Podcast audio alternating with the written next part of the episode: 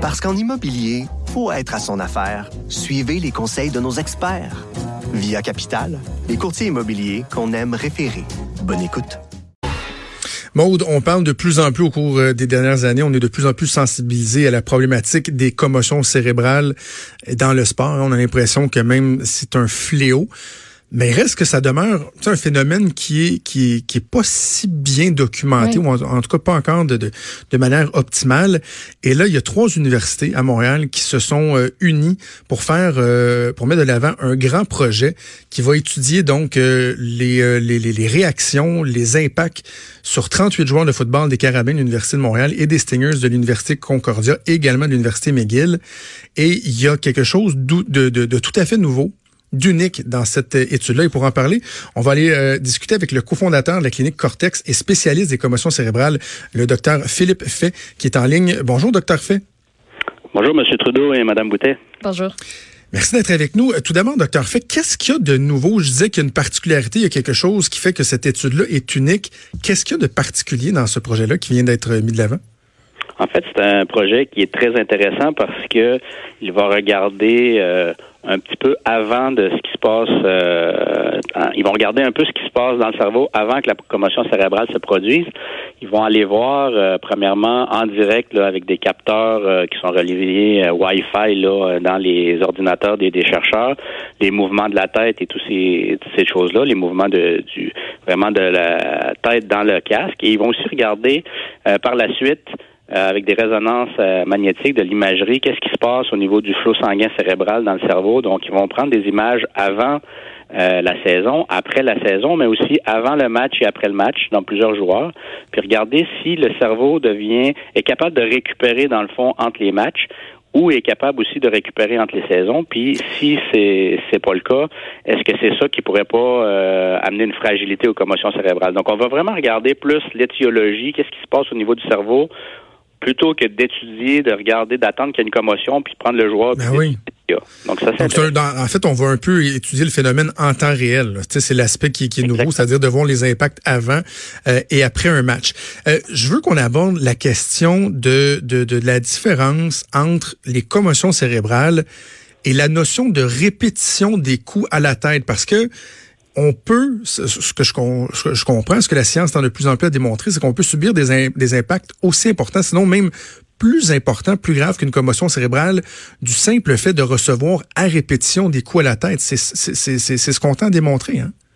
Ben écoutez, euh, si on regarde des, joueurs de la NFL qui ont des, contacts assez importants, euh, souvent tête à tête, si on parle des joueurs de ligne par exemple, euh, dans une carrière, donc quand ils ont commencé à jouer au football jusqu'à leur carrière NFL soit terminée, c'est environ plus de 10 000 coups à la tête qu'ils vont avoir reçus. De ces 10 000 coups-là, il y a possiblement, ils n'ont pas eu 10 000 commotions cérébrales, mais on pense que c'est l'accumulation de tous ces coups-là qui fait que le cerveau, là, il bouge en boîte crânienne, puis ça va amener une accumulation de certaines protéines ou de certaines petites lésions qui sont assez petites pour ne pas provoquer la commotion, mais en les additionnant, en les additionnant et en les réadditionnant, ben ça fait une dégénérescence du, cerveau qui, est plus rapide. Alors qu'une commotion, c'est que sur le coup, quand il se passe euh, un accident, un contact, ben le coup est assez important pour avoir une lésion cérébrale euh, qui est fonctionnelle ou qui est même euh, structurelle, qui va provoquer des symptômes sur le cou et qui va provoquer la commotion. Donc c'est un peu euh, complémentaire, mais on peut avoir, en fait, on sait déjà que l'accumulation des commotions cérébrales, donc si on a plusieurs commotions cérébrales, plus on en a, plus l'effet va être long à récupérer, puis plus on va avoir un effet à long terme. Mais quelqu'un pourrait techniquement ou théoriquement avoir eu plusieurs coups à la tête, répétitif, sans avoir eu de commotion et quand même à long terme avoir eu euh, des problèmes de dégénérescence du cerveau là, prématuré, donc un genre de vieillissement du cerveau prématuré.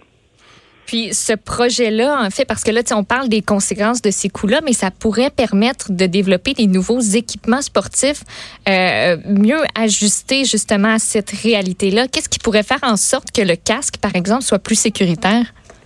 Ben ça, c'est une excellente question. Puis en fait, je pense que ça pourrait pas vraiment changer au niveau de l'équipement parce que le cerveau est d'une est comme un peu gélatineux, il flotte un peu dans la boîte crânienne. En fait, il flotte dans, dans le liquide céphalo-rachidien dans la boîte crânienne. Donc, peu importe le casque qu'on va avoir, euh, ça va pas empêcher le cerveau de bouger dans la boîte crânienne. Je pense que s'il y a des changements, ça va être plus au niveau des règlements, au niveau des, par exemple, euh, au niveau des contacts. De la façon de pratiquer le sport. Oui, aux États-Unis, ça déjà, par exemple, chez les jeunes, euh, ils font beaucoup moins de contacts en pratique. Donc, euh, et puis ils se sont rendus compte que même en éliminant les contacts en pratique, ça, n'altérait pas la qualité de jeu là, dans, dans les matchs. Puis ils apprennent aussi des nouvelles techniques pour aller plaquer. Ils vont, ils vont un peu regarder ce qui se fait au rugby. Au rugby, il n'y a pas d'équipement, puis il y a des plaquages. Donc, euh, ils vont utiliser ce type d'équipement-là, de, de technique-là.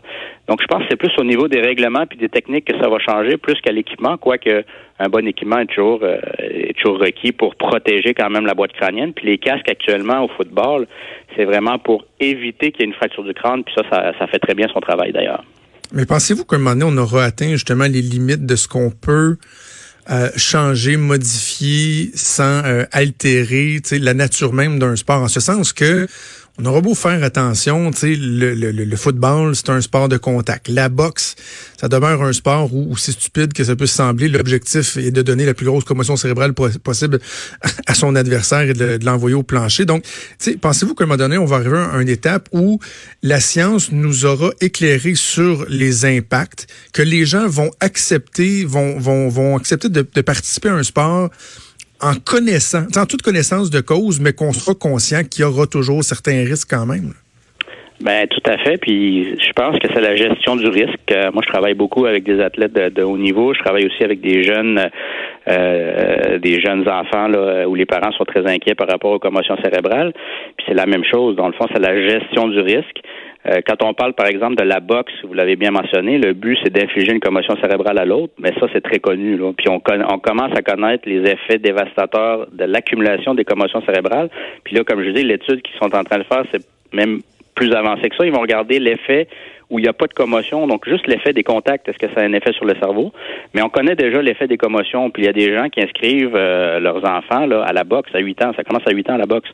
Donc, c'est une gestion du risque, puis je pense que la boxe ne va pas disparaître, puis ça existe, puis les gens inscrivent quand même leurs enfants. Puis c'est mm. C'est pas des adultes qui vont commencer. Il y en a des adultes qui commencent à faire de la boxe, mais il y a quand même une conscientisation à faire. Mais au-delà de ça, je pense que ça va rester quand même parce que le sport est un exutoire. Le, sport est très important, par exemple, pour les jeunes, rester accrochés à l'école. Les jeunes garçons qui jouent au football, c'est un sport magnifique parce que ça a permis à beaucoup de jeunes de ne pas décrocher de l'école. Donc, on, veut promouvoir l'activité physique, mais en même temps, il y a certains risques. Puis on veut juste les connaître. Puis si on peut l'aider à changer quelques petits règlements pour que ça soit plus sécuritaire, moins dangereux, ben on va le faire depuis les, dernières années, il y en a plusieurs des études qui ont eu lieu pour étudier autant les commotions cérébrales que peut-être les coups à la tête. Ça, c'en est une de plus. Est-ce que euh, de faire ce genre d'études-là puis de médiatiser la chose, est-ce que ça conscientise les parents autant que, que les enfants? Bien, tout à fait. Je vous dirais, dans les dix dernières années, moi j'étais sur le, groupe de travail du gouvernement là, qui a, été mis en place pour évaluer les, les commotions cérébrales au Québec. On a fait un rapport là, qui a été déposé.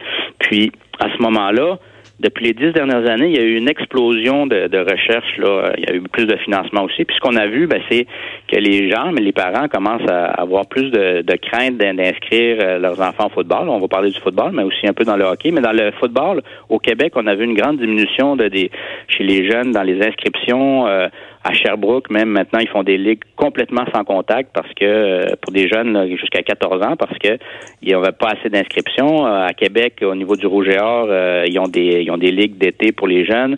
Il y a une année, là, euh, je me rappelle, où ça a fait euh, presque un scandale parce qu'ils ont presque annulé le, mini-camp du Rouge et Or de chez ces jeunes-là. Il n'y avait pas assez d'inscriptions parce que euh, ça a passé beaucoup dans les médias. Le film Concussion, le film Commotion, ben ça, quand c'est sorti, ça a beaucoup conscientisé les gens. Donc, les gens, oui, sont conscientisés. Puis, nous autres, à la clinique, on voit souvent même des gens, des, jeunes qui ont des symptômes commotionnels ou des symptômes qui ressemblent à la commotion parce que c'est des symptômes que tu peux avoir qui sont pas nécessairement des symptômes spécifiques à la commotion. Exemple, j'ai mal à la tête puis je suis étourdi ben tu peux euh, avoir plein de choses qui donnent ça. Mais il y a des gens, des fois, se présentent à la clinique en pensant qu'ils ont eu une commotion. Et quand on les évalue, c'est pas du tout ça. Donc, on voit qu'il y a quand même une conscientisation où les gens vont consulter mm. beaucoup plus rapidement et vont être plus conscientisés au risque là, des, des commotions. Et surtout comment le traiter l'après. Moi, j'en ai eu une importante à 15 ans au baseball, puis euh, dix jours après, j'étais de retour sur le sur le terrain. Je suis pas sûr que, que j'avais d'affaires. En docteur Fait, juste une curiosité, est-ce qu'on est capable de déterminer qu'est-ce qui fait en sorte que, prenons deux athlètes de, de, de même niveau qui vont avoir subi le, le même type de, de charge, d'impact, il y en a un qui va avoir des séquelles beaucoup plus importantes que l'autre. Est-ce qu'il y a des prédispositions qu'on est capable de, de, de, de prévoir ou d'identifier? Actuellement, il n'y a pas de, on n'est pas capable d'identifier euh, s'il y a des prédispositions. C'est beaucoup tout ce qui est en relation avec euh, l'environnement, donc c'est-à-dire où euh, si la, personne a déjà eu des commotions, mais quelqu'un qui aurait exactement le, même profil, subi une, commotion avec exactement les mêmes forces, puis c'est des jumeaux, par exemple, donc il y a vraiment une constitution pareille. Normalement, il devrait avoir une évolution quand même assez semblable. Souvent, quand il y a une différence, c'est qu'il y a eu des commotions antérieures qui n'ont pas été déclarées ou que les gens n'étaient même pas au courant qu'il y avait eu une commotion. Donc ça, ça vient amener, comme je disais tout à l'heure, une accumulation là, des, effets des, commotions cérébrales antérieures. Des fois, c'est que les, gens vont le lendemain vont aller s'entraîner très euh, rapidement, faire beaucoup de sport alors qu'il faut prendre du repos. Donc ça, ça met une stimulation du cerveau. Donc c'est vraiment par rapport à ce que l'athlète va faire ou que la personne va faire suite à sa commotion euh, qui va un peu influencer le, déroulement de sa commotion. Donc il faut pas juste regarder l'impact puis l'accident. C'est une, une blessure qui est neurométabolique qu'on appelle. Donc on a un mhm. processus chimique qui va se produire dans le cerveau. C'est ça qui peut varier selon les activités que la personne va faire. Mais en termes euh, techniques, si on, parle de deux personnes exactement pareilles, deux clones par exemple, il ne devrait pas avoir de, différence dans l'évolution de, de, la commotion.